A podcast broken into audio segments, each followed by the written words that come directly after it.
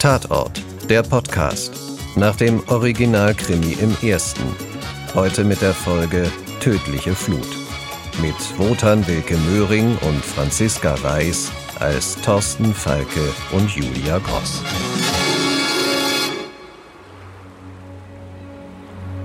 Es ist schon dunkel. Der Hafen von Norderney liegt verlassen da. Die letzte Fähre fährt früh um diese Jahreszeit und kaum jemand nimmt sie. Nur eine Frau scheint heute noch aufs Festland zu wollen. Gedankenverloren steht sie am Kai und blickt aufs Wasser.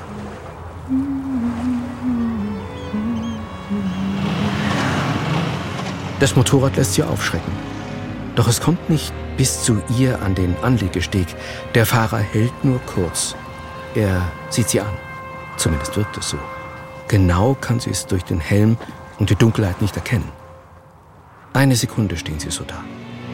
Dann wendet er die Maschine und fährt davon.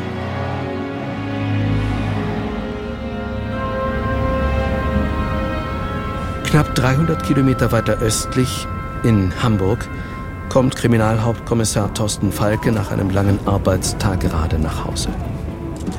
Sein Sohn Torben hat Geburtstag. Das muss gefeiert werden. Falke will gerade das Auto verlassen, als jemand die Beifahrertür aufreißt. Hallo?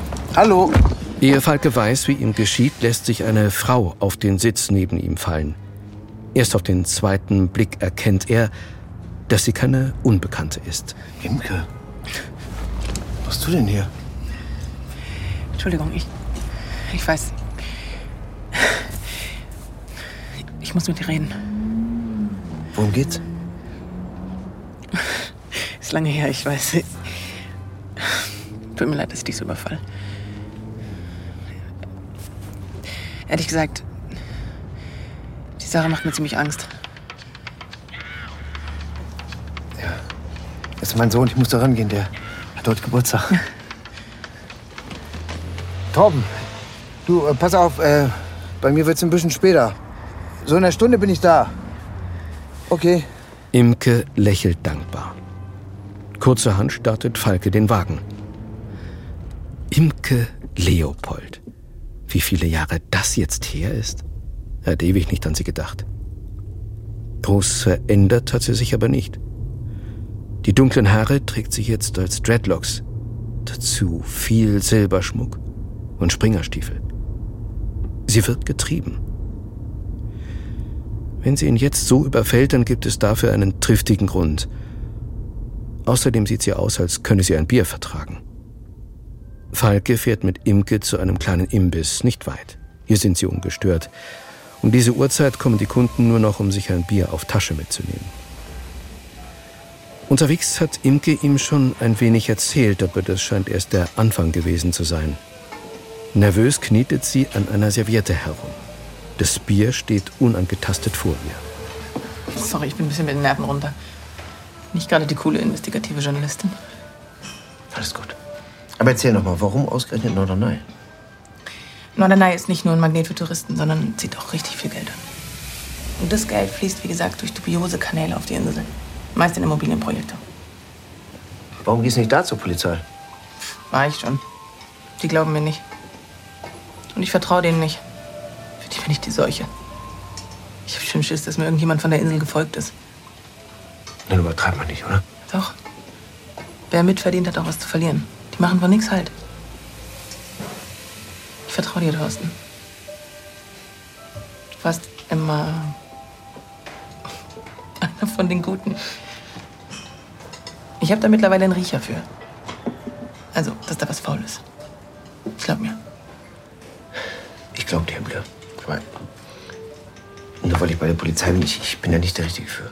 Ich habe eine Quelle, mit der wir sprechen können. Wenn du wirklich dranbleiben willst, was ich vermute, dann kann ich dir einen Kontakt herstellen. Zu den Kollegen von der Wirtschaftskriminalität. Das ist ganz offensichtlich nicht, was Imke hören wollte. Sie lässt die Serviette fallen, der Blick unter ihrem kurzen Pony wird hart. Ja, tut mir leid. Augenblicklich weicht die Härte einem gewinnenden Lächeln. Ich muss jetzt los. Ist okay? Muss ja. War trotzdem schön, dich zu sehen. Mach's gut. Da Imke keine Anstalten macht, aufzustehen, schlüpft Falke in seine abgewetzte Lederjacke und verlässt den Imbiss allein. Als er wenig später nach Hause kommt, steht Torben in der Küche. Ein Mädchen ist bei ihm.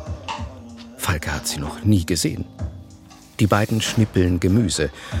Auch das hat Falke bei Torben noch nie gesehen. Hey.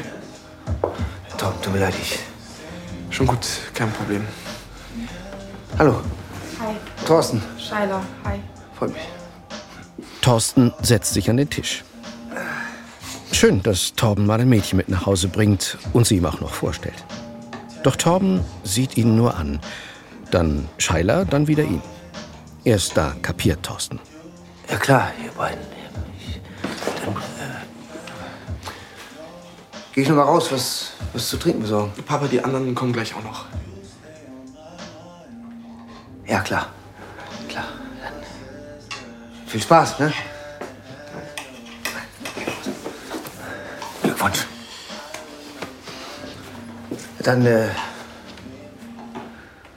Macht's mal gut, ne? Ja. Tschüss. Es ist mitten in der Nacht, als Falke von seinem Handy geweckt wird. Ja? Wer ist denn da? Ist los? Ich werde bedroht. Meine Scheibe wurde eingeschlagen.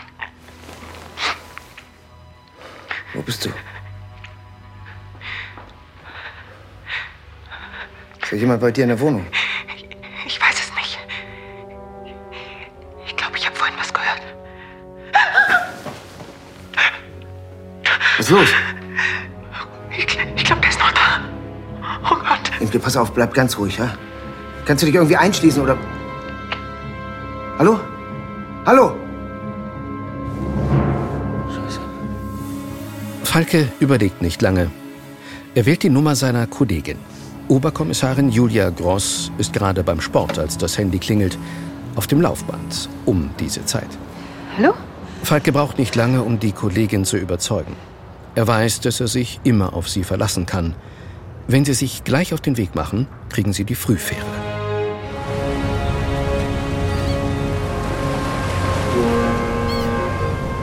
Als das Schiff Richtung Norderney ablegt, geht Julia Gross noch einmal durch, was Falke ihr unterwegs erzählt hat.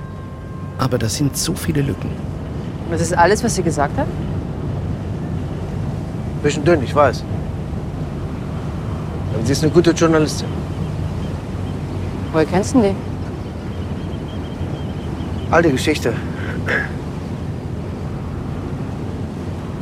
Eine Bekannte von früher. Eine Bekannte. So, so. Julia sieht ihn prüfend an. Sie kennt ihren Partner. Privates und berufliches vermengen mag Falke nicht besonders. Aber jemanden im Stich zu lassen, der seine Hilfe braucht, das geht gar nicht. Hey. Ist nicht deine Schuld, was da passiert ist. Ich habe das einfach nicht ernst genommen, was sie gesagt hat. Die Fähre erreicht Norderney. Die Insel ist die zweitgrößte der ostfriesischen Inselkette. Dennoch ist es nicht schwer, Imkes Adresse zu finden. Das Haus steht einsam am Rand der Salzwiesen, gleich hinter den Dünen.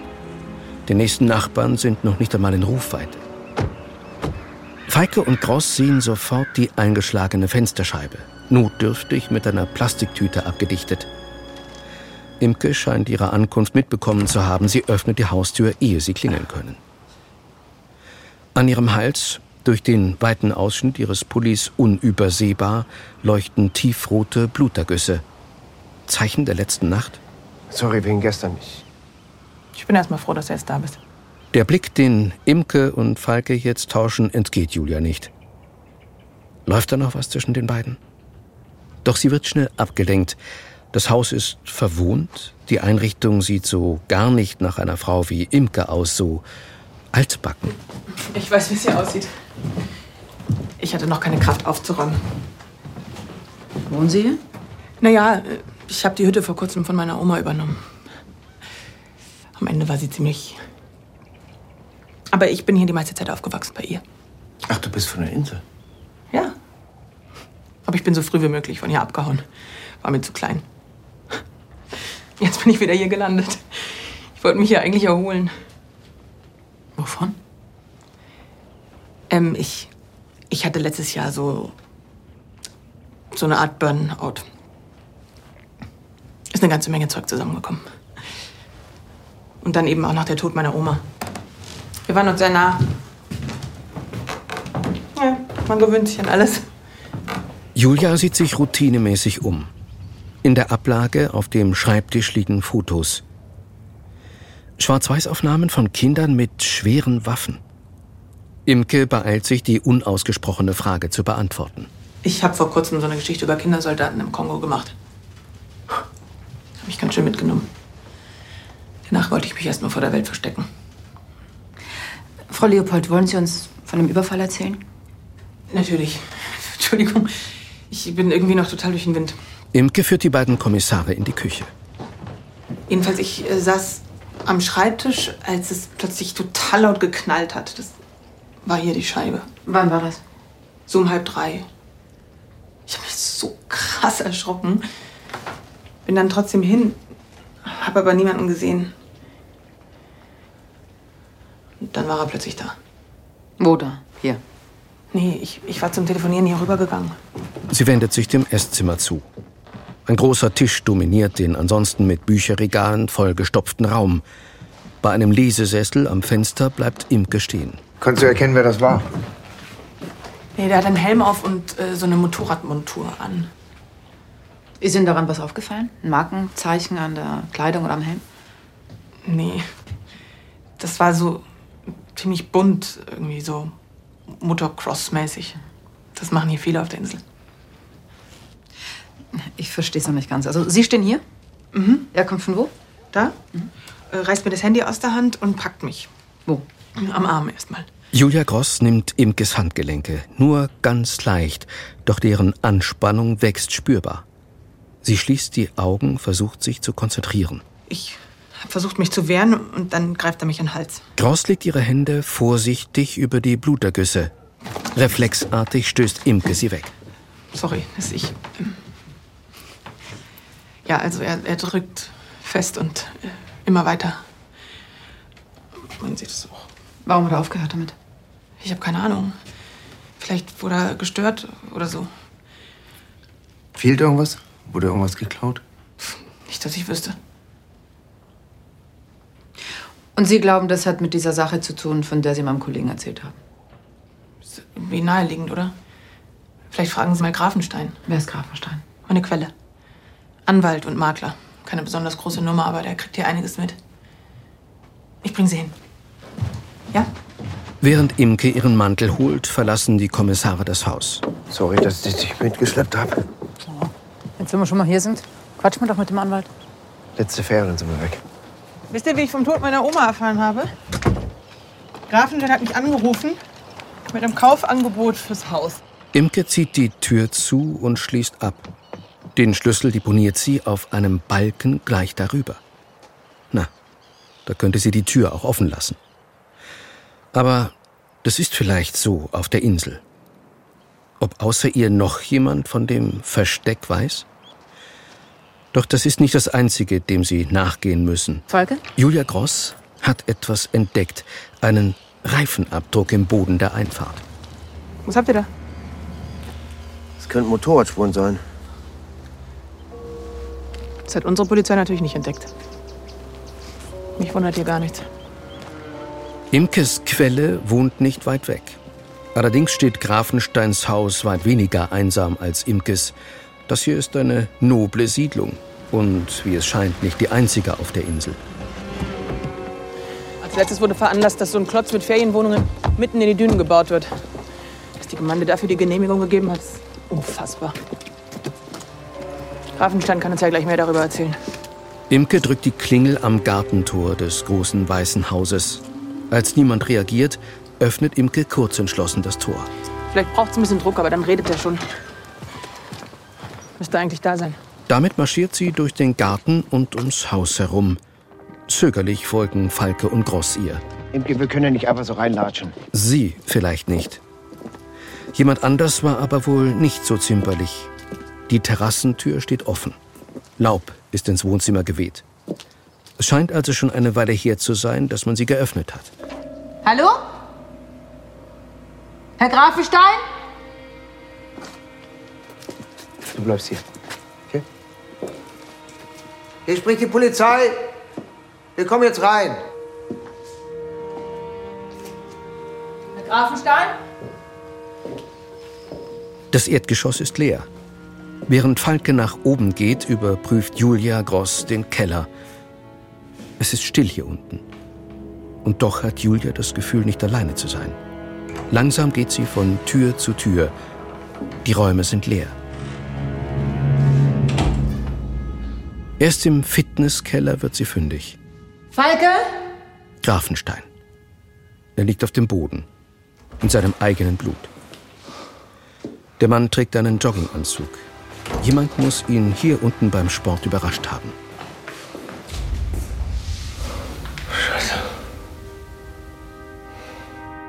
Die Polizei ist in einem Flecken wie diesem schnell vor Ort. Während die Inselkollegen noch den Tatort sichern, telefoniert Julia Gross bereits mit Hamburg. Mhm, danke. Schönen Gruß vom Chef. Wir sollen übernehmen. Das ist jetzt unsere Leiche. Die Kommissarin blickt zu Imke hinüber. Wie paralysiert steht sie am Rand der Veranda und raucht. Falke hat ihr die Neuigkeiten überbracht. Sie gibt ihr Starke, aber ihre Angst steht ihr ins Gesicht geschrieben. Dennoch, sie können sich jetzt nicht um die Frau kümmern. Sie haben zu tun. Immerhin liegt in dem Haus die sprichwörtliche Leiche im Keller. Spuse ist erst in zwei Stunden hier. Ich komme aus Bremen.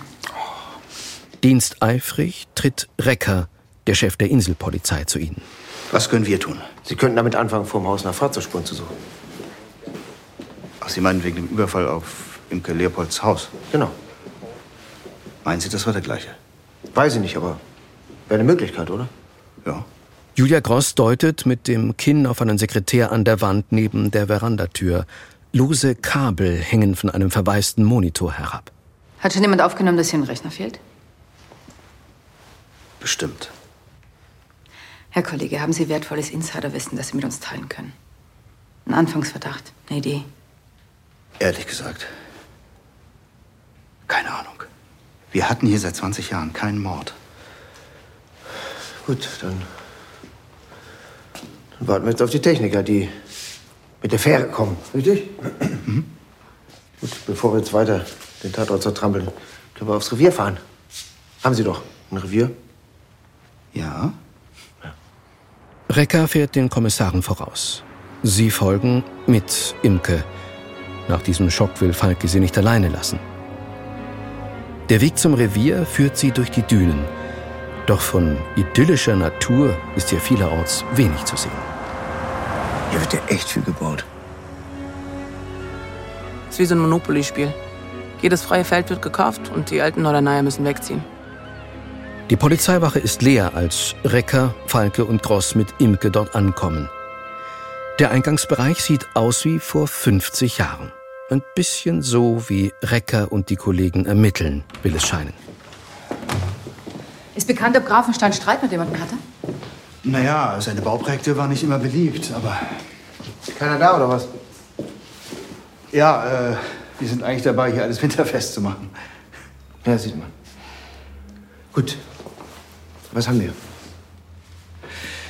Wir wissen, dass der Täter durch die Terrassentür ins Haus gekommen ist. Äh, es sei denn, Grafenstein hat den Täter selbst reingelassen und die Terrassentür stand einfach nur so offen.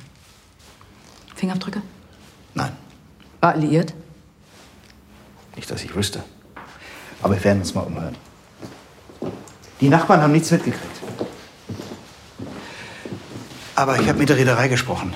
Es haben heute keine Motorräder mit der Fähre die Insel verlassen. Das bedeutet, er ist noch da und wir kriegen ihn. Das heißt, Imke ist noch in Gefahr. Recker, können Sie bitte die Motorradspuren, die wir vor im Leopolds Haus gefunden haben, mit allen Motorrädern auf der Insel abgleichen? Und stellen Sie jemanden an die Fähre und vor Frau Leopolds Haus. Moment, stopp. So viele Leute habe ich gar nicht. Wie viele haben Sie denn? Naja, eigentlich fünf. Aber eine Stelle ist gerade nicht besetzt und die andere Kollegin ist auf der Fortbildung. Also drei? Genau. Gut. Wir übernehmen Frau Leopold. Falke wendet sich zum Gehen, Imke folgt ihm rasch. Nur Julia Gross lässt sich noch etwas Zeit. Das ist also der neue Plan, ja? Personenschutz, als Beamte der Bundespolizei und das auch noch bei einer alten Bekannten? Was wird das hier?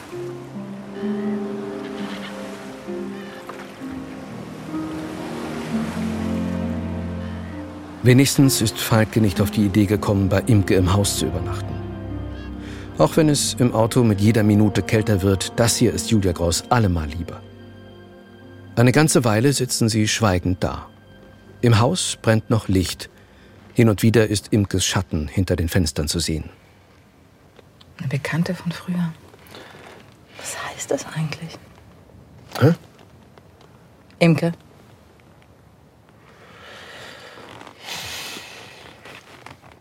Kurze wilde Affäre halt. Wild. Imkes halt.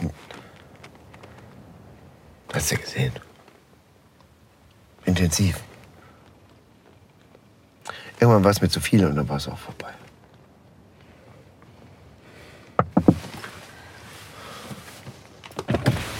Ganz schön kalt hier draußen. Ein Tee? Ja. Für mich nicht. Kannst nicht schlafen oder was? Nee, die ganze Sache. Ich habe ehrlich gesagt ein bisschen Schiss, aber. Hey, Musst du nicht. Äh, drin ist wärmer. Ah, passt schon. Schon gut. Okay. Vorerst wenigstens. Aber irgendwann wird es dann eben doch zu kalt hier draußen. Oder liegt es an Imkes freundlicher Einladung? So oder so, die Kommissare ziehen ins Wohnzimmer um. Hier am Kamin ist es gemütlich. Der Tag war lang, die Seeluft. Es dauert nicht lang, dann werden Thorsten und Julia auf dem Sofa sitzend vom Schlaf übermannt. Imke hingegen ist hellwach.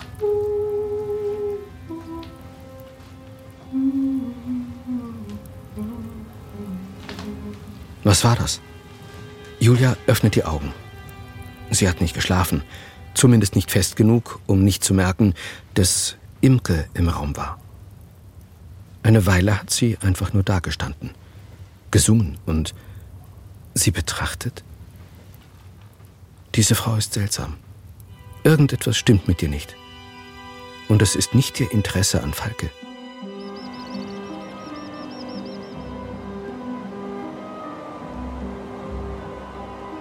Am nächsten Vormittag macht Julia Gross sich auf den Weg zur Wache. Alleine. Moin, Recker. Wie haben Sie geschlafen? Ich gar nicht. Ich meine, sowas. Naja. Wollen Sie auch einen Kaffee? Der ist nicht gut, aber äh, Recker, gibt's Informationen? Grafenstein hatte keine Lebenspartnerin. Aber es gibt ein Gerücht über eine Affäre mit Maike. Maike Gerdes. Sie arbeitet im Surfshop am Nordstrand.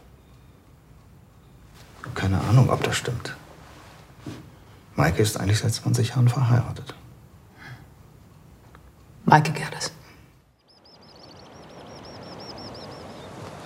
Als die Kommissarin wenig später am Surfshop ankommt, liegt noch immer Ruhe über Norderney. Jetzt im Winter sind kaum Touristen auf der Insel. Maike Gerdes steht vor dem Haus und bereitet alles für den Tag vor. Halbherzig. Immer wieder hält sie inne und starrt vor sich hin, weint. Frau Gerdes? Alles in Ordnung? Ja, Julia Graus, Bundespolizei. Sie haben wahrscheinlich schon gehört von dem Tod von Malte Grafenstein. weiß man schon was? Kannten Sie ihn besser? Nein. Äh, mein Mann und ich waren vor einem halben Jahr bei ihm wegen eines größeren Hauses, aber man findet ja nichts. Und seither nicht mehr gesehen oder mal gesprochen. Nein, wieso? Das heißt, wir werden keine DNA von Ihnen in Grafensteins Haus finden. Maike Gerdes zögert, doch dann schüttelt sie den Kopf. Ja, dann werden sich die örtlichen Kollegen mit Ihnen in Verbindung setzen. Mein Mann darf davon nichts erfahren. Er kommt damit nicht zurecht. Sie holt zwei Tassen Tee aus dem Laden. Es ist kalt heute Morgen. Mit Blick auf die Wellen beginnt sie zu erzählen. Nach unserem Termin haben wir uns ab und zu bei ihm getroffen. Aber ich liebe meinen Mann, wirklich. Das müssen Sie mir glauben.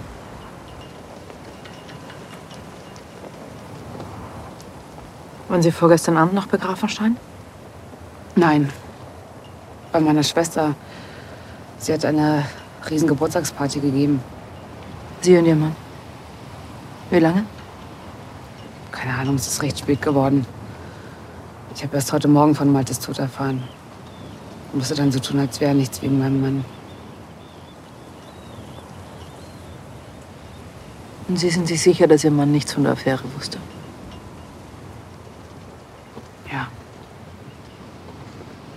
Haben Sie eine Ahnung, wer für den Tod für Malte verantwortlich sein könnte?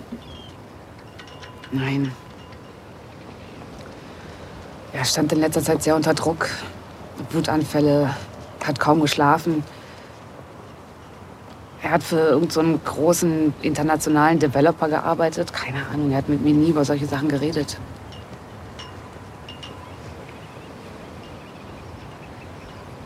Kennen Sie Imke Leopold? Von früher. Lange nicht mehr gesehen. Warum? Für den Moment wird Julia Gross es dabei bewenden lassen. Maike Gerdes Alibi lässt sich leicht überprüfen, ebenso wie das ihres Mannes. Sie verabschiedet sich. Kaum hat sie den Strand verlassen, ruft sie Falke an, um ihn auf den letzten Stand zu bringen. Danach macht sie sich auf den Weg ins Rathaus. Herr Bürgermeister Wild? Ein großer, nicht ganz schlanker Mann sitzt hinter dem Schreibtisch am Ende des Raumes und sieht ihr entgegen. Er ist gerade beim Essen. Schnell wischt er sich die Finger ab. Was bin ich? Es gibt Pizza. Er teilt sie sich mit einem Kollegen. Gestört? Bitte, kommen Sie. Julia Gross, Bundespolizei. Herr Lohmann, mein Stellvertreter. Guten Tag. Äh, Sie kommen sicherlich wegen diesem äh, schlimmen Todesfall. Ganz genau. Ja, wir sind ja alle noch ziemlich unter Schock. Haben Sie schon einen Hinweis? Wir ermitteln in alle Richtungen. Sie hatten ja einiges mit ihm zu tun, richtig? Hm. Ja gut, er war ja ein paar Mal mit seinen Bauprojekten, aber mir nicht. Hm. Wir sind eine kleine Insel. Würden Sie mich entschuldigen? Ich, ich muss das hier fertig machen. Die Pressemail muss raus. Wiedersehen. Wiedersehen. Während Julia Gross im Rathaus versucht, Informationen zu bekommen, hat Imke bei sich zu Hause ihre Rechercheunterlagen hervorgeholt. Da gibt es einiges, was sie Thorsten zeigen muss. Das ist der Antrag, den Grafenstein bei der Gemeinde durchgeboxt hat. Die scheißen auf den Naturschutz.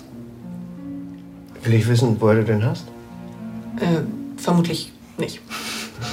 Aber das hier willst du wissen, wer den gestellt hat. Stadion Property Group. Dann haben wir doch schon mal einen Namen. Anscheinend besitzen die Immobilien auf der ganzen Welt. Die sitzen natürlich in Luxemburg, haben aber da kein Büro. Die haben nicht mal eine eigene Homepage. Aber auf die ist ein Privatjet in Singapur registriert. Ich rufe die Kollegen von der Wirtschaft mal. Vielleicht haben die ja was. Im Rathaus ganz im Westen Norderneys hat Bürgermeister Wilz mittlerweile den Pizzarest in den Müll verfrachtet. Die Kommissarin sieht nicht so aus, als wolle sie schnell wieder gehen. Man merkt, dass sie aus der Stadt kommt. Hohe Schuhe, der schwarze Mantel, Kragen, elegant über dem weißen Rolli hochgeschlagen, ihr Blick prüfend. Können Sie sich vorstellen, dass jemand in Zusammenhang mit seiner Arbeit Interesse an Grafensteins Tod gehabt haben könnte? Weshalb denn? War das Bauvorhaben nicht recht umstritten? Wissen Sie, es sind ja immer welche dagegen, aber Ihnen deswegen ausgeschlossen. Den meisten leuchtet doch ein, dass Wohnungsbau wichtig für Nordrhein ist, auch wenn Sie es nicht glauben. Herrscht Wohnungsnot. Aber sollten das nicht teure Ferienwohnungen werden? Ja. Auch wenn sich hier Wohlhabende aus aller Welt hier einkaufen, das kommt allen zugute.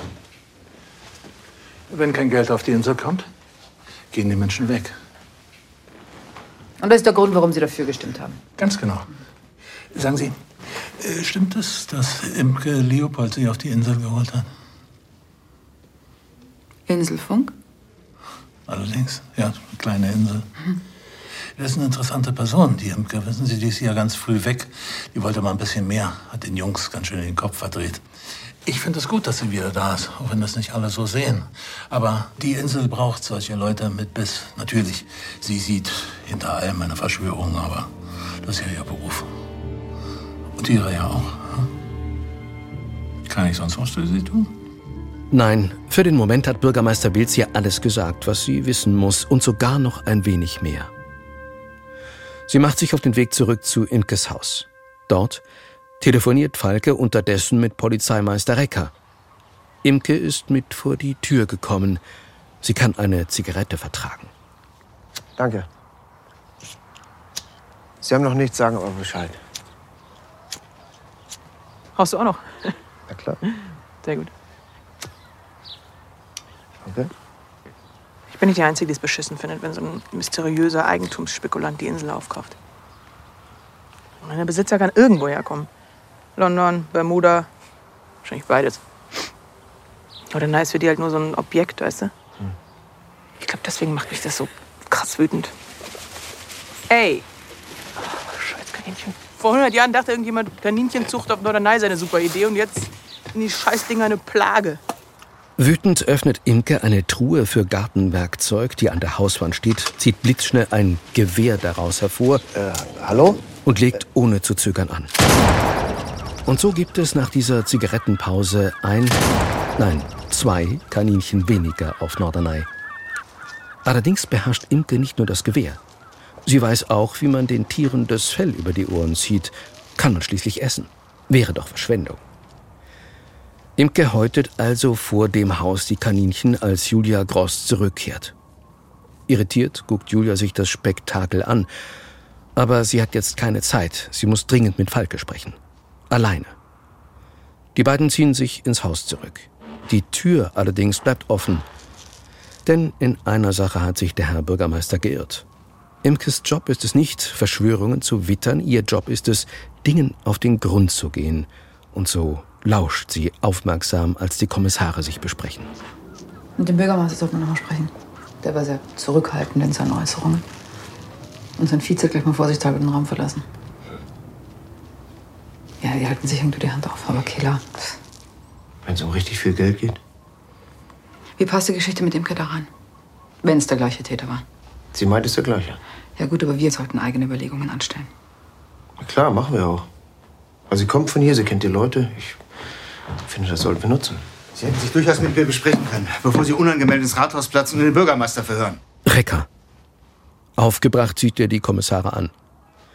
Scheint hier auf der Insel wohl üblich zu sein, einfach so in Häuser und Gespräche anderer hineinzuplatzen. Hallo, Herr Kollege, das war kein Verhör, das war eine Befragung. Verdächtigen Sie es wild? Oder die ganze Verwaltung oder was? Da sind Sie aber auf dem Holzweg. Aber wir leiten ja die Ermittlungen. Haben Sie alle Motorräder überprüft? Es fehlen noch ein paar. So groß ist die Insel doch gar nicht. Ich habe übrigens Maike Gerdes Alibi überprüft. Sie und Ihr Mann waren beide bis drei Uhr nachts auf dem Fest von Ihrer Schwester. Schönen Tag noch. Danke. Recker geht. Zeit für Imke, sich in die Sache einzuschalten. Wann, wenn nicht jetzt? Recker hat ihr den perfekten Grund geliefert. Sein Schwager sitzt auch im Gemeinderat.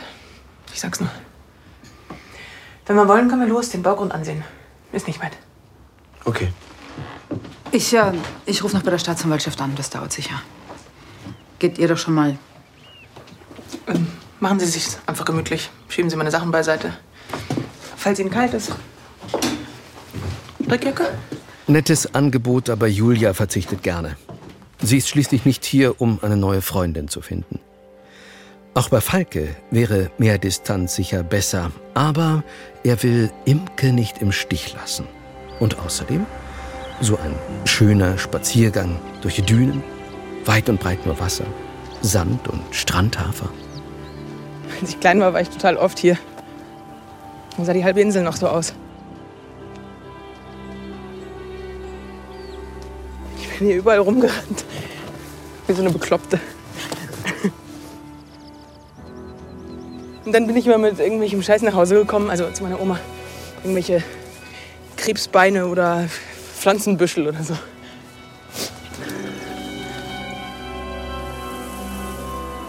Die hat sich immer voll Sorgen gemacht, meine Oma, wegen des Watt. Wieso? Imke lässt die Frage unbeantwortet, denn sie haben den Baugrund erreicht. Noch ist es nicht viel mehr als ein Stück Land mit einem Bauzaun drumherum. Zwei Vermessungstechniker sind gerade dabei, den Bereich mit Pflöcken abzustecken. Und hier wollen die diesen Klotz hinbauen. Mitten rein, schön mit Meerblick. Wieso ist das eigentlich Bauland? Keine Ahnung. Kurzerhand öffnet Imke den Zaun und schiebt sich durch die Lücke. Dann rennt sie auf die Pflöcke los und tritt eine nach dem anderen aus dem Sand. Hey, Imke, hör, hör auf mit der Scheiße. Hey, was machen Sie da? Ich hol gleich die Polizei.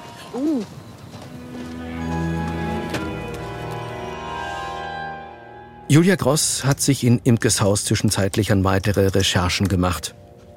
Das Telefonat mit dem Staatsanwalt war vorgeschoben, natürlich. Die ebenso vorgeschobene Strickjacke allerdings kann sie nun doch gebrauchen. Der Wind pfeift in diesem alten Gemäuer durch jede Ritze. Sie ist so vertieft in ihrer Arbeit, dass sie nicht merkt, wie sich jemand dem Haus nähert. Jemand in Motorradkluft. Die Gestalt schleicht durch den Garten zum Fenster, blickt hinein. Julia hebt den Kopf. War da was? Ein Geräusch?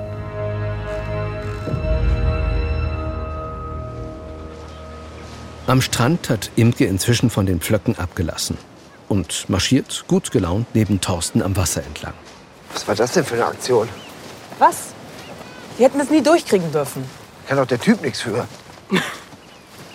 Ja, ich kann halt manchmal nicht aus meiner Haut. Ich weiß. Danke, dass du mir hilfst. Warum hast du eigentlich so viel Zeit bei deiner Oma verbracht? Ich meine, was ist mit deinen Eltern? Ah ja, Kindheit.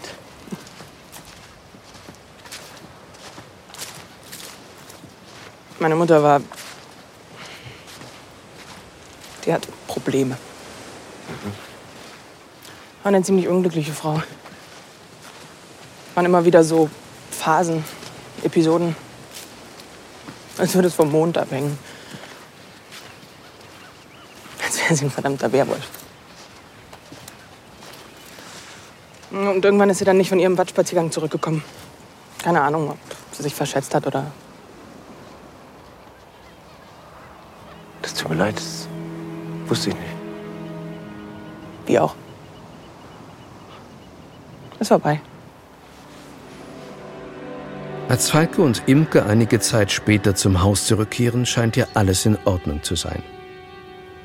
Der Garten ist verwaist, außer ein paar Vögeln in den Bäumen ringsum und den immerwährenden Schreien der Möwen ist nichts zu hören. Und doch. Tür ist auf. Julia? Warte mal. Falke legt die Hand an die Waffe und schleicht ins Haus.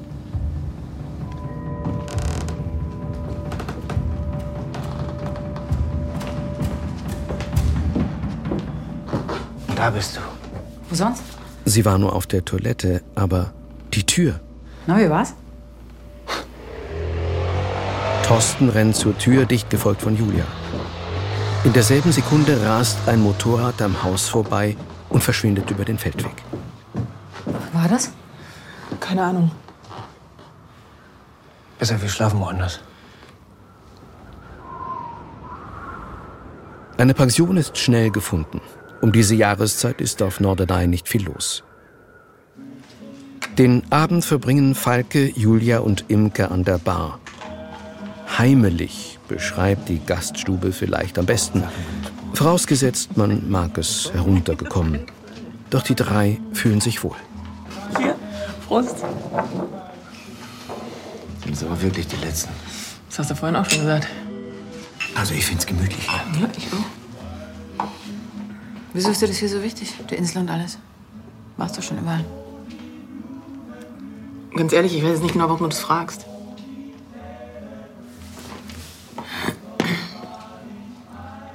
Ich weiß nicht. Vielleicht ist das in all der Scheiße für mich immer noch das, was einem Zuhause am nächsten kommt. Ist es traurig oder so? Nee. Ich find's schön. Ich find's auch schön. So, genau meine Musik hier. Egal, so leicht lasse ich mich nicht vertreiben. Apropos vertreiben. Ich pack's. Ich geh schlafen. Gute Nacht. Na? oder?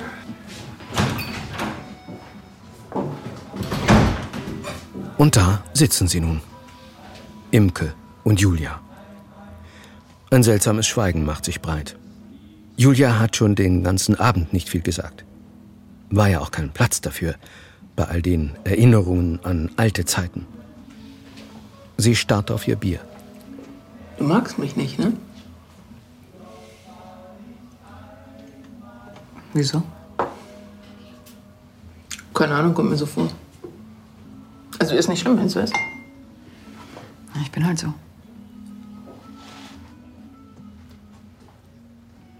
Macht der Job, ja?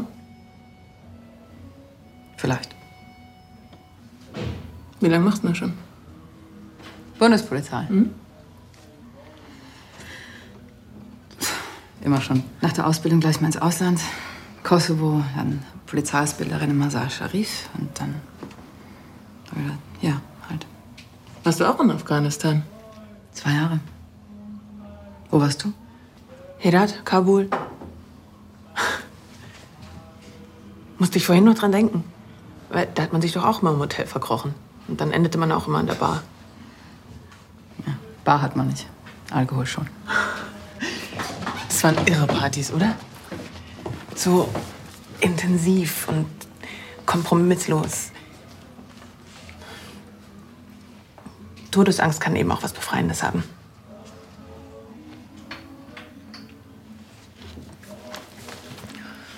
Und jetzt? Sesshaft? Mann, Kind? Weder noch. Du auch nicht, ne? Nee. Meine letzte Beziehung, also wenn man das überhaupt so nennen kann, ist schon eine Weile her. Kümmere ich mich um mich. Männer werden sowieso überschätzt.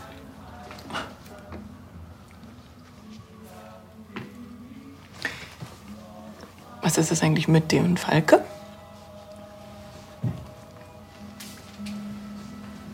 Kollegen. Mehr nicht? So, Mädels, letzte Runde. Nö, komm. Doch da kennt die Wirtin keine Gnade. Es ist wirklich schon spät. Julia nimmt die Zimmerschlüssel und schiebt Imke zur Tür. Ihre Zimmer im ersten Stock liegen nebeneinander. Schlaf gut. Schlaf gut. Julia schließt die Tür hinter sich. Was für eine merkwürdige Frau. Da helfen auch ein paar Lieder aus der Jukebox und ein paar Schnäpse nicht. Und dann diese Frage, was das ist mit Falke und ihr. Nichts ist da. Sie kommen gut miteinander klar. Und sie können sich aufeinander verlassen. Und trotzdem stört Imke da irgendwie. Das verändert was zwischen Falke und ihr. Und das gefällt Julia gar nicht. Es hat geklopft. Julia geht zur Tür. Ist das. Nein, es war nicht ihre Tür. Imke hat bei Falke geklopft. Er öffnet. Sie schiebt ihn ins Zimmer und küsst ihn. Sein Versuch, sie abzuwehren, ist nur halbherzig. Aber er darf das nicht tun. Nicht in seiner Position und nicht. Julia. Sie steht auf dem Flur und sieht ihn ausdruckslos an. Ich, ähm, Sie muss den Satz nicht beenden, dreht sich auf dem Absatz um und kehrt in ihr Zimmer zurück. Ich gehe dann wohl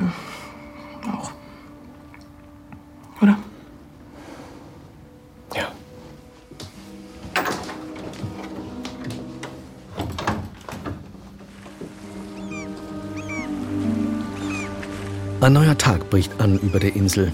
Das Pensionsfrühstück ist, wie man es erwartet, etwas Orangensaft, portionsweise verpackte Marmelade, helle, pappige Brötchen. Während Imke sich bereits an einen der vielen freien Tische gesetzt hat, steht Falke noch am Buffet. Julia gesellt sich zu ihm. Gibt's etwas, das ich wissen sollte?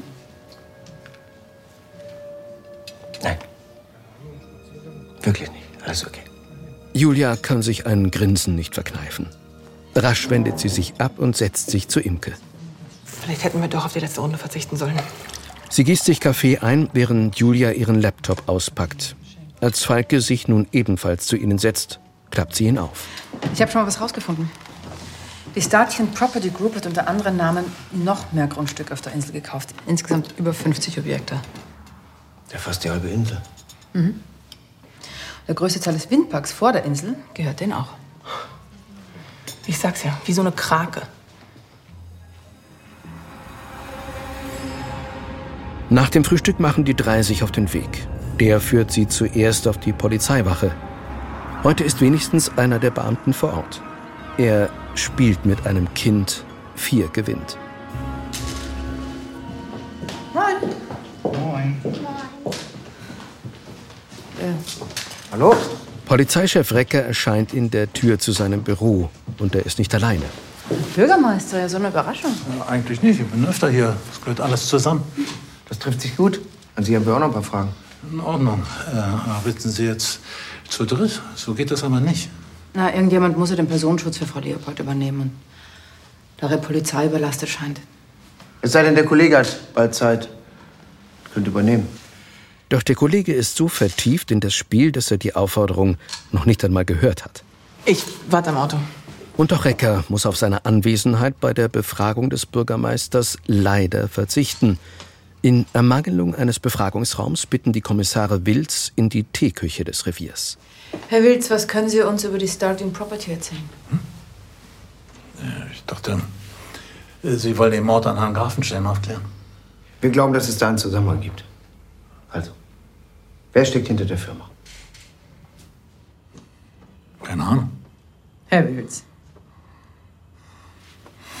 Hören Sie, das ist ein legitimer Investor. Ja? Und wenn Sie irgendeinen Zusammenhang mit dem Mord nachweisen können, gut, dann kann mich ja Ihr Staatsanwalt zwingen. Sie aber nicht. Können Sie mich jetzt entschuldigen?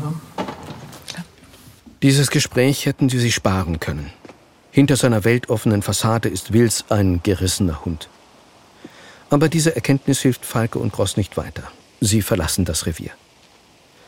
Doch Imke wartet nicht beim Auto wie angekündigt. Sie steht ein ganzes Stück entfernt und unterhält sich mit einem Mann. Imke? Als der Mann die Kommissare sieht, macht er sich eilig davon. Wer war das? Ach, das ist nur Jan Gerdes. Wollen wir los? Der Mann von Michael Gerdes?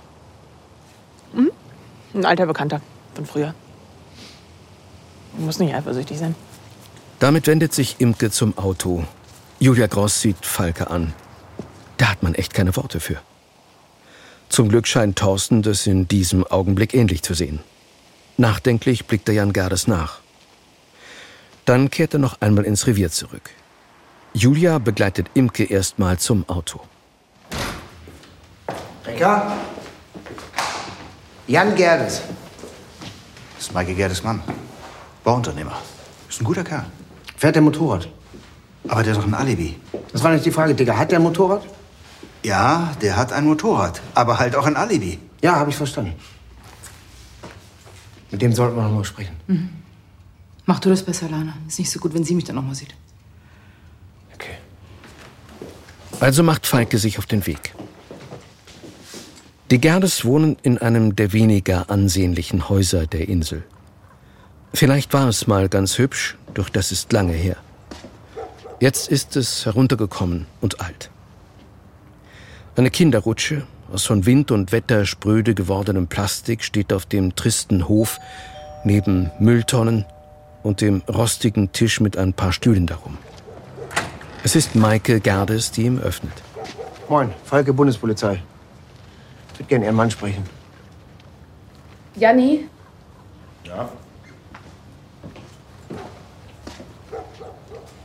Moin. Moin. Ich würde mir gerne Ihr Motorrad anschauen. Weshalb? Im Zuge einer Ermittlung überprüfen wir alle Motorräder auf der Insel. Reine Routine. Bitte. Gerdes führt Falke zu seiner Werkstatt neben dem Haus, wo die Maschine geparkt ist. Maike folgt ihrem Mann. Es ist besser, wenn sie dabei bleibt. Bei Jan Gerdes Motorrad handelt es sich um eine Motocross-Maschine. Laut Imke ist sie aber nicht die einzige auf Norderney. Doch eine Sache fällt auf. Schon ein spezielles Profil, ne? Waren Sie damit in den letzten Tagen am Haus von Imke Leopold? Falke zückt das Handy und fotografiert die Reifen des Motorrads. Da hat er doch möglicherweise schon gefunden, was er gesucht hat. Nee, mit der habe ich gar nichts zu tun. Montagnacht, da waren Sie nicht bei ihr. Montagnacht? Nee. Wir waren bei meiner Schwester, das wissen Sie doch schon. Jan hat mit dem, dem Ganzen nichts zu tun. Abgesehen davon stören Sie mich auch gerade beim Essen. Ich weiß nicht, mit welchen Geschichten Imke wieder um sich schmeißt. Aber Sie können davon ausgehen, dass das alles erstunken und erlogen ist. Diese Frau macht einfach immer und überall Probleme. Warum sollte sie sich irgendwas ausdenken? Keine Ahnung, weil sie, weil sie verrückt ist, weil sie die Insel schlecht machen möchte, damit sie sich selbst besser fühlen kann. Ich bin ja kein Psychologe. Aber ich würde jetzt wirklich gerne weiter essen. Ja? Danke.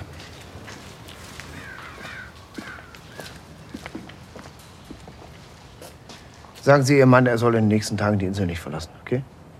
Ich sage Ihnen jetzt, was Imke für eine ist. Der hat vor vielen Jahren Jan total den Kopf verdreht, obwohl sie wusste, dass wir verlobt sind. Er war kurz davor, alles hinzuschmeißen. Stellen Sie sich das mal vor. Und die war meine Freundin. Ich glaube, er denkt manchmal immer noch an sie. Ist ja richtig was los auf der Insel.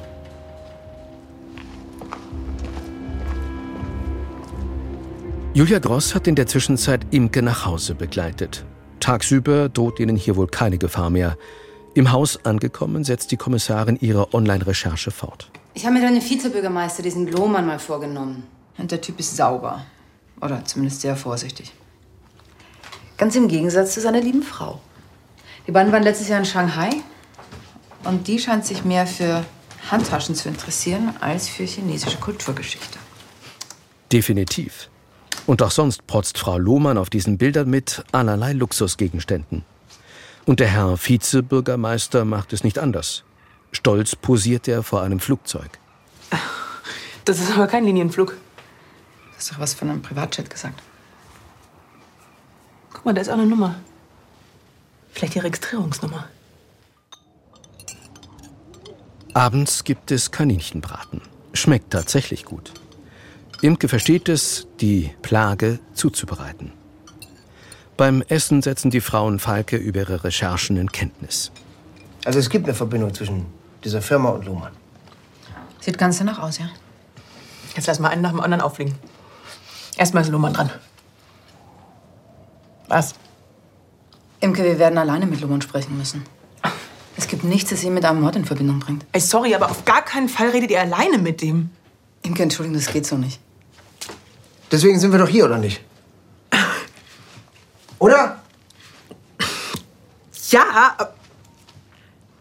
Ja, ich bin, ich bin euch auch dankbar. Was ist eigentlich diese Geschichte mit dir und Gerrit? Jan und Maike, oder was? Man vergiss es, das ist 15 Jahre her. Was war denn da? Sie tut halt immer so, als hätte ich ihr den Jan ausgespannt. Dabei ist der mir nachgerannt. Man hat es halt nie verkraftet, dass ich ihn nicht heiraten wollte. Aber ich meine, ganz ehrlich, kannst du dir mich da vorstellen? Aber das Thema ist für Imke noch nicht abgehakt. Beim Abwasch kommt sie darauf zurück. Gibt's echt nicht. Maike und ich waren eine Weile beste Freundinnen. Wir sind total oft nach der Schule zusammen in die Dünen geradelt, haben gepicknickt. Jetzt erzählt die so eine Scheiße über mich. Das ist auch egal. Morgen wird sich's zeigen. Jetzt haben wir den Beweis, dass Lohmann sich hat kaufen lassen. Und wenn wir Lohmann haben, dann sind wir ganz nah dran an den Strukturen dahinter. Es hat internationale Dimensionen. Ich wusste es. Inke, wir müssen mit Lohmann erst mal sprechen. Wir haben nichts gegen den in der Hand. Hey, Lohmann ist korrupt. Wir haben doch das Foto, den Beweis. Wir müssen Lohmann einfach ein bisschen damit unter Druck setzen und dann, dann führt er uns zur Stadion Property Group und dann lassen wir die ganze Scheiße hochfliegen. Imke, zum letzten Mal, wir machen das. Und wir sind vor allem hier, um diesen Mord aufzuklären, okay? Mann, das hängt doch alles zusammen. Das ist doch offensichtlich. Grafenstein musste sterben, weil er zu viel wusste. Auf welcher Seite stehst denn du, Mann? Ja, was glaubst du denn? Mann. Inke, pass auf, deine Hand. Vor lauter Wut hat Imke das Glas, das sie gerade abgespült hat, kaputt gemacht und sich einen tiefen Schnitt an der Hand zugezogen. In dieser Frau schlummert was. Unbändiger Zorn. Und eine Energie, die sie hier gerade nicht brauchen können. Wir wollen ja alle das Gleiche, ja? Oh, Scheiß wollt ihr. Euch ist doch alles scheißegal. An diesem Abend bleibt die Bar in der Pension leer. Sie alle gehen lieber gleich aufs Zimmer.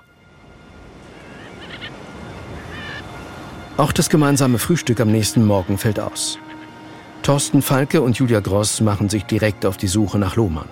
Imke haben sie bewusst im Hotel gelassen. Auch wenn sie als Journalistin weiß, wie man Fragen stellt, das hier ist Polizeiarbeit. Die beiden Kommissare finden Lohmann am Strand auf der Terrasse eines der besonders schicken Restaurants. Moin. Herr Lohmann? Wollen Sie zu mir? Ja, wir würden Ihnen gerne ein paar Fragen stellen. Ich muss die Terrasse winterfest machen, bevor geöffnet wird. Ihr Lokal? Ja. Schick? Richtig schick. Ja, wir sind eine kleine Kommune, die Arbeit im Stadtrat ist nicht viel mehr als ein Ehrenamt. Ja, gibt's denn noch andere Einkünfte? Können Sie uns zum Beispiel dieses Bild hier erklären? Julia Gross hält Lohmann ihr Handy unter die Nase, darauf sein Foto aus Shanghai. Das ist ein privates Foto. Wie kommen Sie dazu? Solltest du lieber deine Frau fragen. So, spinnst du, was machst du hier? Das würde mich auch interessieren, Imke. Mir war's zu langweilig im Hotel. Gut. Die Statue Property Group. Was können Sie uns über die sagen? Vielleicht gehen wir doch lieber rein. Ja, das machen wir noch mal. Im Lokal serviert Lohmann den Kommissaren erstmal einen Tee. Auch Imke bekommt eine Tasse. Im Hotel wäre sie sicher gewesen, aber draußen alleine? Nein, das können die Kommissare nicht verantworten. Doch so richtig wohl ist den Ermittlern nicht dabei. Wieder einmal hat sie es geschafft, dabei zu sein. Und so sitzt sie im Hintergrund und hört aufmerksam zu. Warum haben Sie sich so für das Bauprojekt am Nordstrand engagiert? Verstehe schon, wie das wirkt. Aber da ist einfach mit der Zeit eine Art Freundschaft entstanden. Wir waren zusammen segeln und meine Frau hat einfach nur so vor sich hingeredet über China. Und wissen Sie, wir sind einfache Leute und plötzlich ist da jemand mit einem eigenen Flieger. Und das beeinflusst Ihre Entscheidung im Stadtrat in keiner Weise. Sowas muss man trennen können. Sonst kann man den Job gar nicht machen. Besonders in so einer kleinen Gemeinde.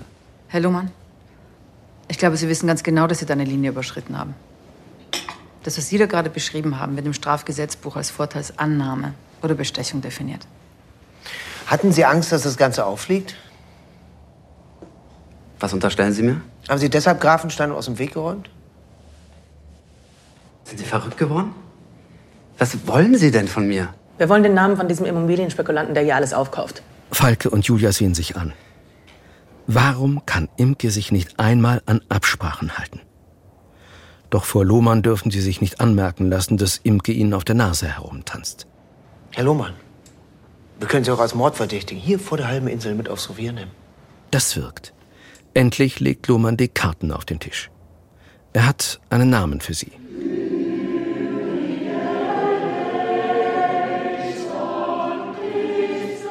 Dieser Name führt die Kommissare in die Kirche. Denn dort findet gerade eine Chorprobe statt. Eines der Chormitglieder ist es, mit dem sie sprechen müssen. Alleine diesmal, ohne Imke. Hallo. Julia Gross, Bundespolizei, mein Kollege Falke. Wir würden gerne mit Ihnen sprechen. Es geht um Ihre Firma, die Statue Property Group. Frau Kemper, eine ältere Frau mit grauen Haaren und einem für ihre Position unerwartet hausbackenen Kleidungsstil, denkt eine Sekunde nach. Dann sieht sie die Kommissare direkt, ja fast schon herausfordernd an. Gut, gerne. Gleich hier? Auch das ist Frau Kemper recht. Man wartet, bis alle anderen Chormitglieder gegangen sind. Dann stellt sich Frau Kemper den Fragen. Ruhig und gefasst. Äußerlich jedenfalls. Und dass die Firma in Luxemburg registriert ist, hat einfach steuerliche Gründe. Ich habe die da einfach machen lassen. Das mit Gravenstein ist natürlich immer noch ein Schock. Tragisch. Und das hier. Und Sie ermitteln jetzt in dem Fall? Genau. Und im Zuge dessen ermitteln wir auch wegen Korruption und Stimmenkauf auf der Insel. Dabei sind wir mehrfach auf den Namen Ihrer Firma gestoßen. Wir denken sogar, dass Grafenstein deshalb ermordet wurde, weil er auspacken wollte. Und von wem? Entschuldigung, aber Sie liegen wirklich ganz falsch. Frau Kemper, wir haben einen Zeugen, der bereit ist, wegen Bestechung gegen Sie auszusagen. Gegen mich? Wen denn? Lohmann oder was? Hören Sie auf. Es ist ganz normal, dass man seine Beziehungen pflegt. Mit Luxusgeschenken und Flugreisen. Seien Sie doch nicht naiv, Haben Sie, das brauchen wir jetzt nicht zu diskutieren. Das ist alles im rechtlichen Rahmen. Sonst bitte Sie erklären wir das gerne vor Gericht. Lohmann und ich, wir sind uns gegenseitig nützlich. Er möchte gerne Bürgermeister werden. Und da werde ich ihn natürlich unterstützen, wo ich kann und darf. Aber Bestechung ist viel zu plump. Und dass Grafenstein ausgerechnet ermordet wurde, bevor er belastende Informationen an eine Journalistin weitergeben konnte? Ach, jetzt hören Sie aber doch auf. Ist doch lächerlich.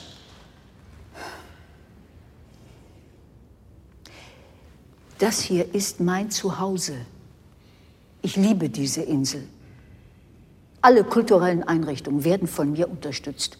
Der Sportverein, ein neues Feuerwehrauto habe ich gespendet. Und für dieses neue Projekt, die Wohnungen, verwenden wir sogar die lokale Baufirma, obwohl die teurer ist. Diesen Freund von Lohmann, wie heißt er? Gerdes. So, jetzt müssen Sie mich entweder verhaften, ansonsten gehe ich nach Hause. Mein Mittagessen wird kalt. Frau Kemper, eine Frage noch. Wenn das bei Ihnen alles so legal läuft, wie Sie behaupten, warum dann die ganze Geheimniskrämerei? Neid. Ganz einfach. Die Leute wissen natürlich, dass ich nicht arm bin. Aber es gibt keinen Grund, es ihnen unter die Nase zu reiben. Wir wollen uns doch alle gut verstehen. Nicht nur Frau Kemper verlässt die Kirche, auch Falke und Gross haben hier nichts mehr zu tun. Die Verbindung zu Gerdes finde ich interessant. Ja. So fiese Luxuswohnung ist bestimmt ein fetter Auftrag für so eine kleine Baufirma. Da kann man schon mal sauer werden, wenn so ein Auftrag gefährdet ist. Imke kann kaum glauben, was die Kommissare herausgefunden haben. Ist jetzt nicht euer Ernst, oder? Jan Gerdes. Das ist ein Bauernopfer. Was ist mit Lohmann? Was ist mit Frau Kemper? Was ist denn mit denen? Korruption, Vorteilsnahme, Bestechlichkeit. Mann, Lohmann hat doch quasi gestanden. Ihr kommt mir mit Jan Gerdes an. Ich fass es wirklich nicht. Wir sind so scheiß nah dran. Hey, wie könnt ihr euch denn jetzt so verrennen, hä? Wütend packt Imke Julia am Arm. Falke geht sofort dazwischen. Was soll das? Wir machen das schon, okay? Ich fahre nach Hamburg. Wollen mit der Staatsanwaltschaft den aktuellen Stand besprechen. Ein paar Dinge abklären. Gucken, wie wir jetzt weitermachen. Die Entscheidung überrascht nicht nur Imke.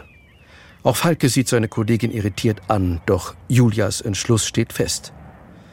Es wird Zeit, dass sich hier etwas bewegt. Und das wird es nicht, wenn sie da bleibt, wenn sie so weitermachen wie bisher.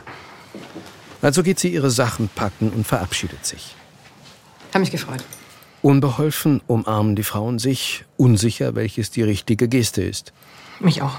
Ich hoffe, ich habe nicht zu viel rumgesponnen. Manchmal geht das alles so schnell in meinem Kopf. Was macht dir denn Reiz aus? Ich melde mich, ne? Mach das. Julia? Alles okay? Ist das noch richtig hier? Ja, klar. Alles gut. Bleib du hier. Okay.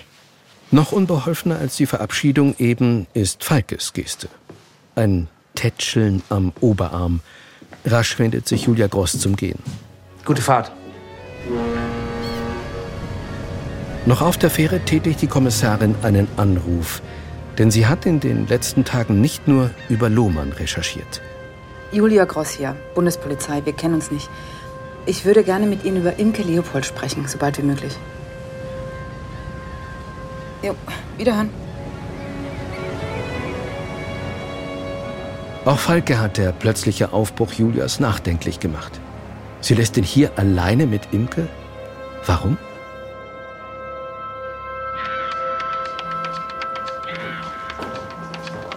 Recker braucht ihn. Ja? Okay. Ja, kann ich machen. Okay, tschüss. Was ist los? Ich kann den Gerdes nicht finden. Ich muss dahin. Ich komme mit. Falk hält inne. Ist sie gerade erschrocken? Es war nur ein Zucken, dann hat sie ihn angegrinst, wie immer. Sie weiß ohnehin schon viel zu viel. Aber hier lassen kann er sie nicht. Wer weiß, was sie sonst wieder anstellt. Oder jemand anders. Noch ist nichts bewiesen. Diesmal allerdings spricht er alleine mit Maike Gerdes, dieses Mal wirklich. Imke wartet im Auto. Er war gestern Abend schon so komisch.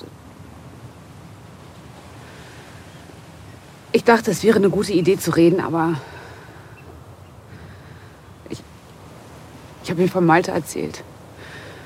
Weil ich dachte, ich bin ihm das schuldig. Und das hat ihm völlig den Rest gegeben. Seitdem erreiche ich ihn nicht mehr. Seit gestern Abend schon nicht. Alles klar. Als Falke zum Wagen zurückkehrt, zieht Imke ihm entgegen. Ihre Züge sind schwer zu deuten. Unberechenbar war sie schon damals, als sie beide was am Laufen hatten. Aber das hier scheint noch mal anders. Diese ständigen Stimmungsschwankungen, diese unvorhersehbaren Wutausbrüche. Aber darum kann er sich gerade nicht kümmern. Er muss telefonieren. Hauptkommissar Falke hier. Wir müssen an Jan Gerdes, wohnhaft Norderney, zur Fahndung ausschreiben. Ich bin schon vor Ort. Danke, ja. Ich sag dazu nichts mehr. Jan hat mit der Sache nichts zu tun. Ich glaube, du irrst dich. Leider.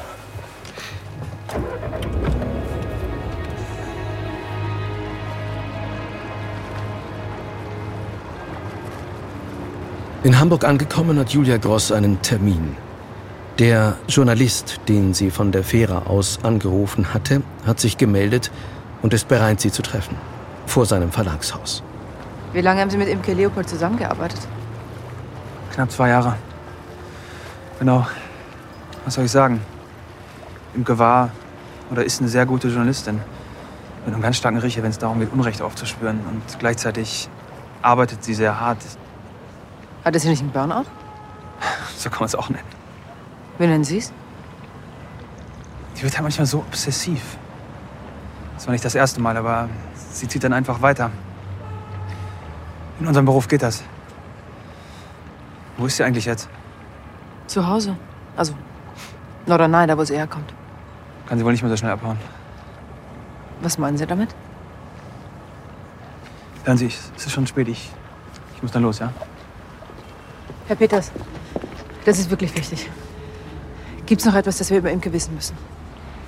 Keine Ahnung, dass sie vielleicht mit Vorsicht zu genießen ist. Was heißt das? Imke ist eine ganz tolle Frau, keine Ahnung. Ich, ich war total in sie verknallt.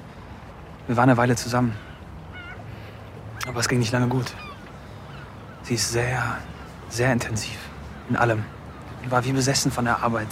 Was nicht unbedingt ein Problem ist, nur bei Imke wurde es. Naja. Nachdem sie dann aus dem Kongo zurückkam, da wurde es da noch extremer. Und das war dann nicht mehr nur intensiv. Ich bin kein Psychologe, aber wenn Sie mich fragen, dann, dann waren das fast schon schizoide Schübe. Sie hätte professionelle Hilfe gebraucht. Aber wie soll man jemandem helfen, der das Problem nicht sehen will? Schizoide Züge. Als hätte Peter seinen Knopf gedrückt, fangen Julia Gross Gedanken an zu rattern. War ihr Bauchgefühl also richtig? Aber was bedeutet das? Ist Imke eine tickende Zeitbombe?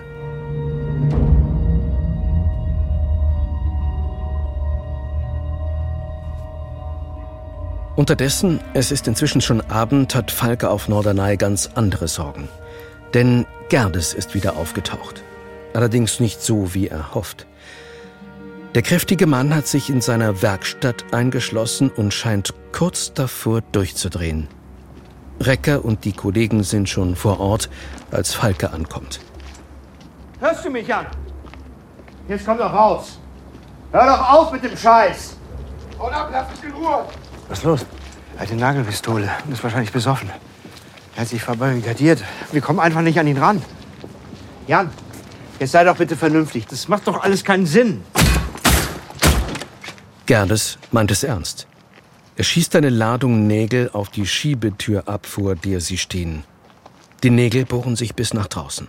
Weitersprechen, immer weiter. Während Drecker verzweifelt versucht, das Gespräch am Laufen zu halten, schleicht Falke um das Gebäude herum. Es muss einen Hintereingang geben. Und ja, Tatsächlich ist da eine Tür. Jan, wir kennen uns doch so lange. Wir sind zusammen zur Schule gegangen. Falke öffnet sie leise und betritt die Werkstatt. Haut ab! Lass mich in Ruhe! Oder ich jag mir alle in den Kopf! Jan, denk an deine Familie. Maike, Mia, der kleine Neon. Bitte! Maike hat damit nichts zu tun.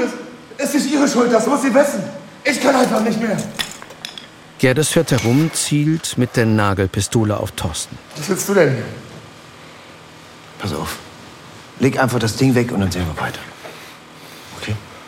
Zögernd lässt Gerdes die Nagelpistole sinken, nur um sie sogleich wieder hochzureißen und sie sich an die Schläfe zu halten. Falke springt vor, reißt den Stecker aus der Dose. Was soll denn die Scheiße, Mann? Hä?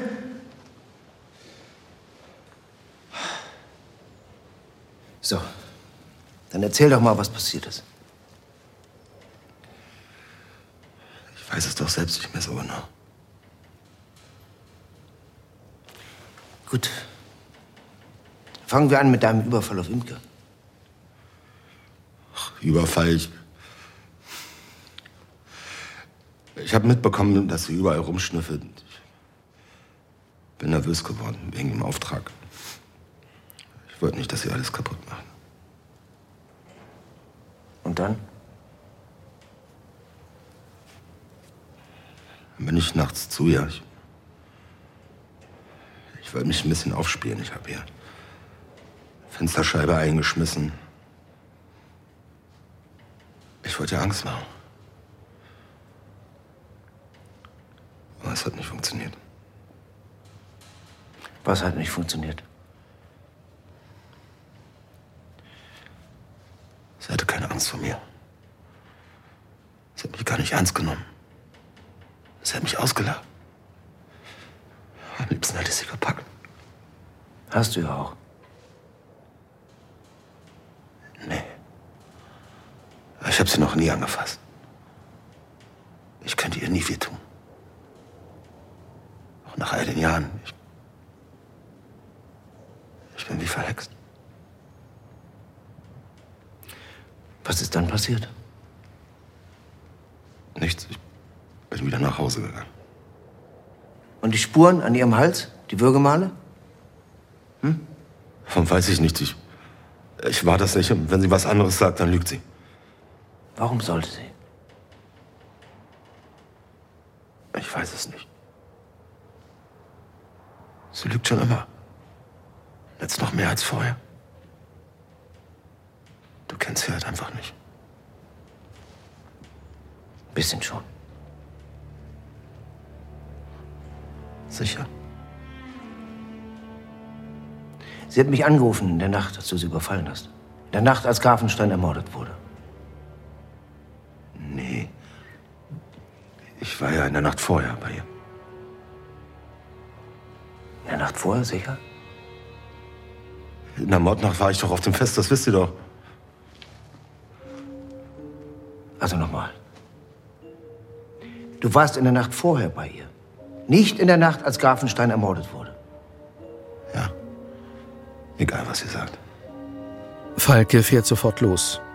Was ist das für ein Spiel, das Imke mit ihm, mit ihnen spielt? Doch ihr Haus ist verwaist. Auf dem Esstisch steht ein halbleeres Weinglas, das Licht brennt. Sie war eben noch hier, so viel steht fest. Thorsten geht zurück in den Flur. Ist sie im Schlafzimmer? Die Tür ist angelehnt, dahinter ist es dunkel. Er überlegt. Soll er noch mal reingehen? Nein. Er wird sich nicht auf dieses Spiel einlassen. Nicht mehr. Soll sie da drin im Dunkeln sitzen und auf ihn warten? Er schläft auf dem Sofa.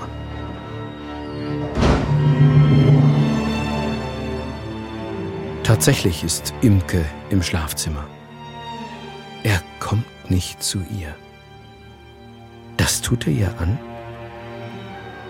Dann weiß sie ja jetzt, was sie zu tun hat.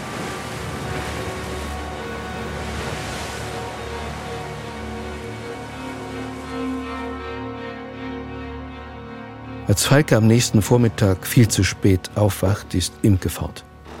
Der Esstisch ist aufgeräumt, ihr Notizbuch verschwunden. Auch in ihrem Arbeitszimmer und der Küche keine Spur von ihr. Dafür eine Ordnung, wie er sie hier noch nie gesehen hat. Er geht zum Schlafzimmer. Im Gegensatz zum Vorabend ist die Tür nun geschlossen. Das Bett ist unberührt. Darauf liegt ein fremder Computer. Das ist der, der bei Grafenstein fehlte. Jede Wette. Welcher sollte es sonst sein? Auf dem Rechner liegt ein Umschlag, an ihn adressiert. Ihr Artikel. Sie muss ihn in der Nacht geschrieben haben. Auf der Rückseite des Umschlags hat sie ihm noch eine Nachricht hinterlassen. Bring du es zu Ende. Panik steigt in Falke auf. Sie wird doch nicht. Er greift zum Handy, wählt ihre Nummer. Imke, wo bist du? Ruf mich sofort an. Sofort. Er rennt los. Wo kann sie sein? Was hat sie vor? Vom Haus bis zu den Dünen ist es nicht weit. Er nimmt den Weg, den Imke ihm gezeigt hat, den sie als Kind oft gegangen ist. Doch weit und breit ist kein Mensch zu sehen. Falke erreicht den Strand, blickt suchend umher. Da ist sie. Auf dem Weg ins Watt. Noch ist Ebbe, doch es ist nur eine Frage der Zeit, ehe die Flut einsetzt. Scheiße.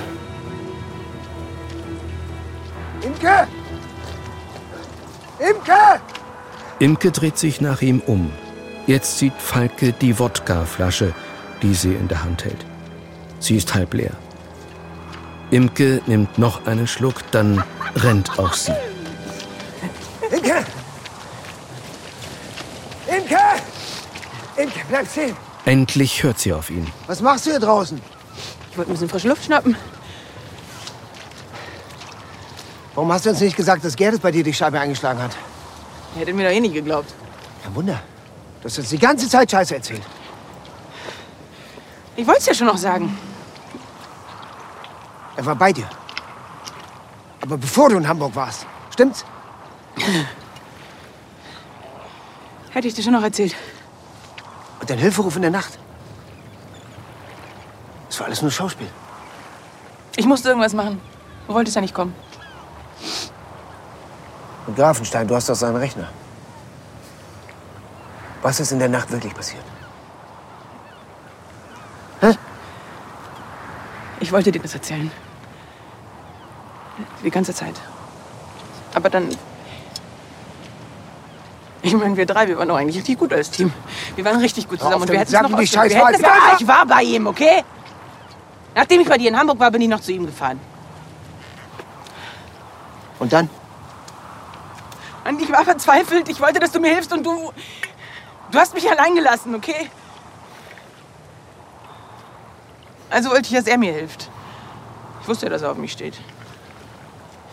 Er wollte mir überhaupt nicht helfen. Er wollte nur. Er hat mich gewürgt. Und immer weiter. Der hat überhaupt nicht aufgehört. Ich weiß nicht, vielleicht fand er das geil, aber ich. Der wollte mir überhaupt nicht helfen. Jetzt sag irgendwas bitte. Sag was, verdammt! Ich kann dich nicht einfach gehen lassen. Das weißt du. Glaubst du mir?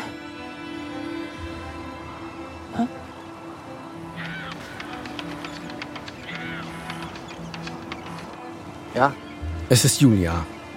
Nach ihrem Gespräch mit Imkes Ex-Freund hat sie sich sofort auf den Rückweg gemacht. Doch das reicht nicht. Sie muss Falke warnen, muss ihm sagen, was ihr jetzt sonnenklar ist. Sie muss wissen, wo Imke ist. Sie steht direkt vor mir. Irgendwo im Watt. Ist das Julia? Ja. Hat sie gerade zugegeben. Gib sie mir. Ich will es jetzt selber erklären. Doch Falke wendet sich ab, hört Julia aufmerksam zu. Was hat er gesagt? Ihr seid genau wie die anderen. Imke! Ja. Bleib stehen, verdammt! Nein, dieses Mal bleibt Imke nicht stehen. Sie läuft durchs Watt geradewegs auf das immer näher kommende Wasser zu. Die Flut hat eingesetzt. Überall bilden sich in rasender Geschwindigkeit kleine Seen und Priele, die den Rückweg zum Ufer abschneiden. Zur selben Zeit erreicht Julia den Fähranleger auf dem Festland. Doch die Fähre nach Norderney hat gerade abgelegt. Verdammt! Gerade jetzt, wo sie so dringend auf die Insel muss. Die nächste geht erst in einer halben Stunde. Julia wählt die Nummer der Inselpolizei. Ja, Recker, Gross hier. Rufen Sie sofort die Küstenwache. Mein Kollege Falk ist mit Imke im Watt und ich erreiche ihn nicht. Ja, ich warte auf diese scheiß Fähre.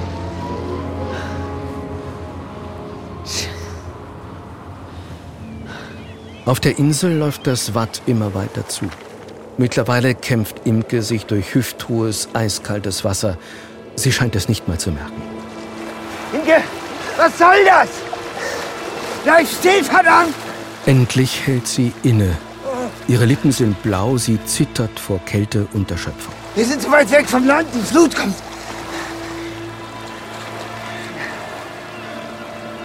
Lass uns aufhören damit. Ich bin auf deiner Seite. So, was soll das heißen? Das ist einfach nur dummes Gerede. Ich mag dich. Ich mag dich. Ich hab dich immer gemocht, die ganze Zeit. Da beginnt Imke zu weinen. Falke nimmt sie in den Arm, streicht ihr zärtlich über die Wange. Imke tut ihm leid, trotz allem. Ich werde dir helfen, okay? Wir finden eine Lösung. Versprochen. Was bringt da jetzt auch nichts mehr? Und ehe Falke begreift, was geschieht, zieht Imke ihm blitzschnell die Handschellen aus dem Gürtel und fesselt seine Hand an ihre. Den Schlüssel wirft sie weit von sich in die Fluten. Was soll das? Imke sieht ihn an, grinst spöttisch.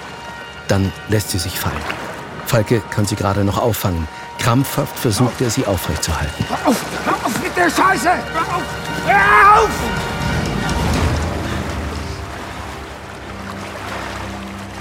Du bist krank. Du bist krank! Im Hafen von Norderney liegt gerade die Fähre an. Endlich.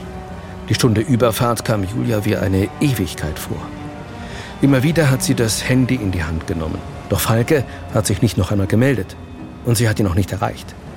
Die Nervosität greift langsam auf ihren Körper über. Polizeimeister Recker erwartet sie am Anlieger. Die Dämmerung hat bereits eingesetzt. Gibt's was Neues? Keine Spur. Aber ich habe einen Helikopter vom Festland angefordert. Der ist in 20 Minuten hier. Recker, wir brauchen alle Kräfte, die sie mobilisieren können, ja? Ich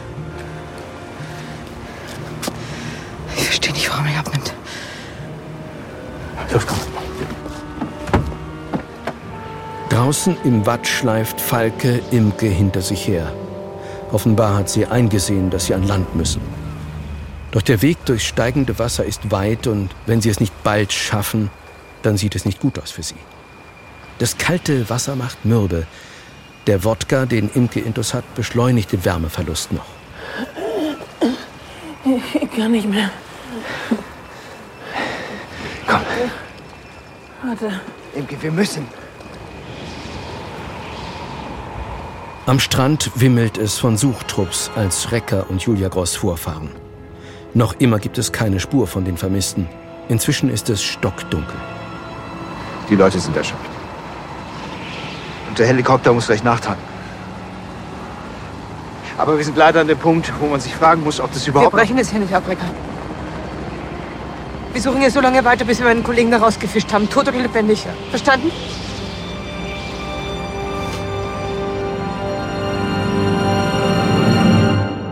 Recker hat verstanden. So ist es immer, wenn jemand im Watt verschwindet. Die Vernunft sagt, dass es keinen Sinn mehr hat, weiter zu suchen. Und trotzdem wollen die Angehörigen nicht aufgeben oder die Kollegen. Während die Suche also fortgesetzt wird, starrt Julia hinaus in die Dunkelheit. Das kann es nicht gewesen sein. Nicht heute, nicht so. Sie müssen die beiden retten. Hätte sie Falke bloß nicht mit Imke allein gelassen. Wer weiß, wozu sie in ihrem Wahn noch alles fähig ist. Ob Imke überhaupt weiß, was sie getan hat? In der Nacht, als sie zu Grafenstein ging, um ihn mit ihrer Verschwörungstheorie zu konfrontieren? Julias Blick bleibt dann etwas hängen. Ein Punkt auf dem Sand, eine Stelle, wo die Nacht noch etwas dunkler zu sein scheint. Und dann streift für einen Augenblick der Scheinwerfer des Helikopters diesen Punkt. Julia rennt los. Sie sind es. Da, am Strand, Falke. Er kniet im Sand, vollkommen erschöpft. Imke liegt neben ihm. Sie ist tot. Er konnte sie nicht retten. Falke und Julia sehen sich nur an. Hierfür gibt es keine Worte.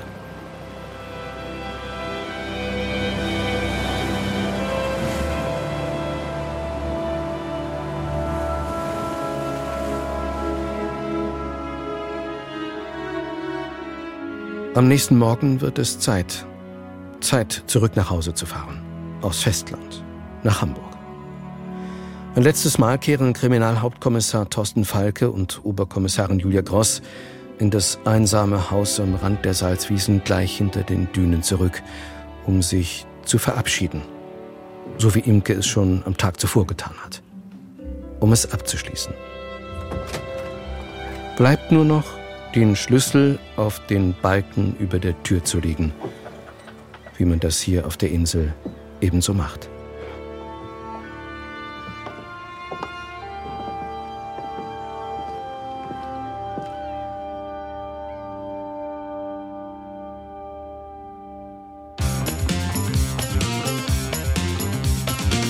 Sie hörten Tatort, der Podcast mit der Folge Tödliche Flut vom NDR. Mit Wotan Wilke Möhring, Franziska Weiß, Franziska Hartmann, Oliver Bröcker und anderen. Regie Lars Henning. Drehbuch David Sandreuter, Arne Nolting und Jan-Martin Scharf. Audiobearbeitung Uticha Marmon. Sprecher Michael Pavelitz. Audioproduktion Alexander Gerhardt. Redaktion im NDR Donald Krämer und Susanne Schrammer.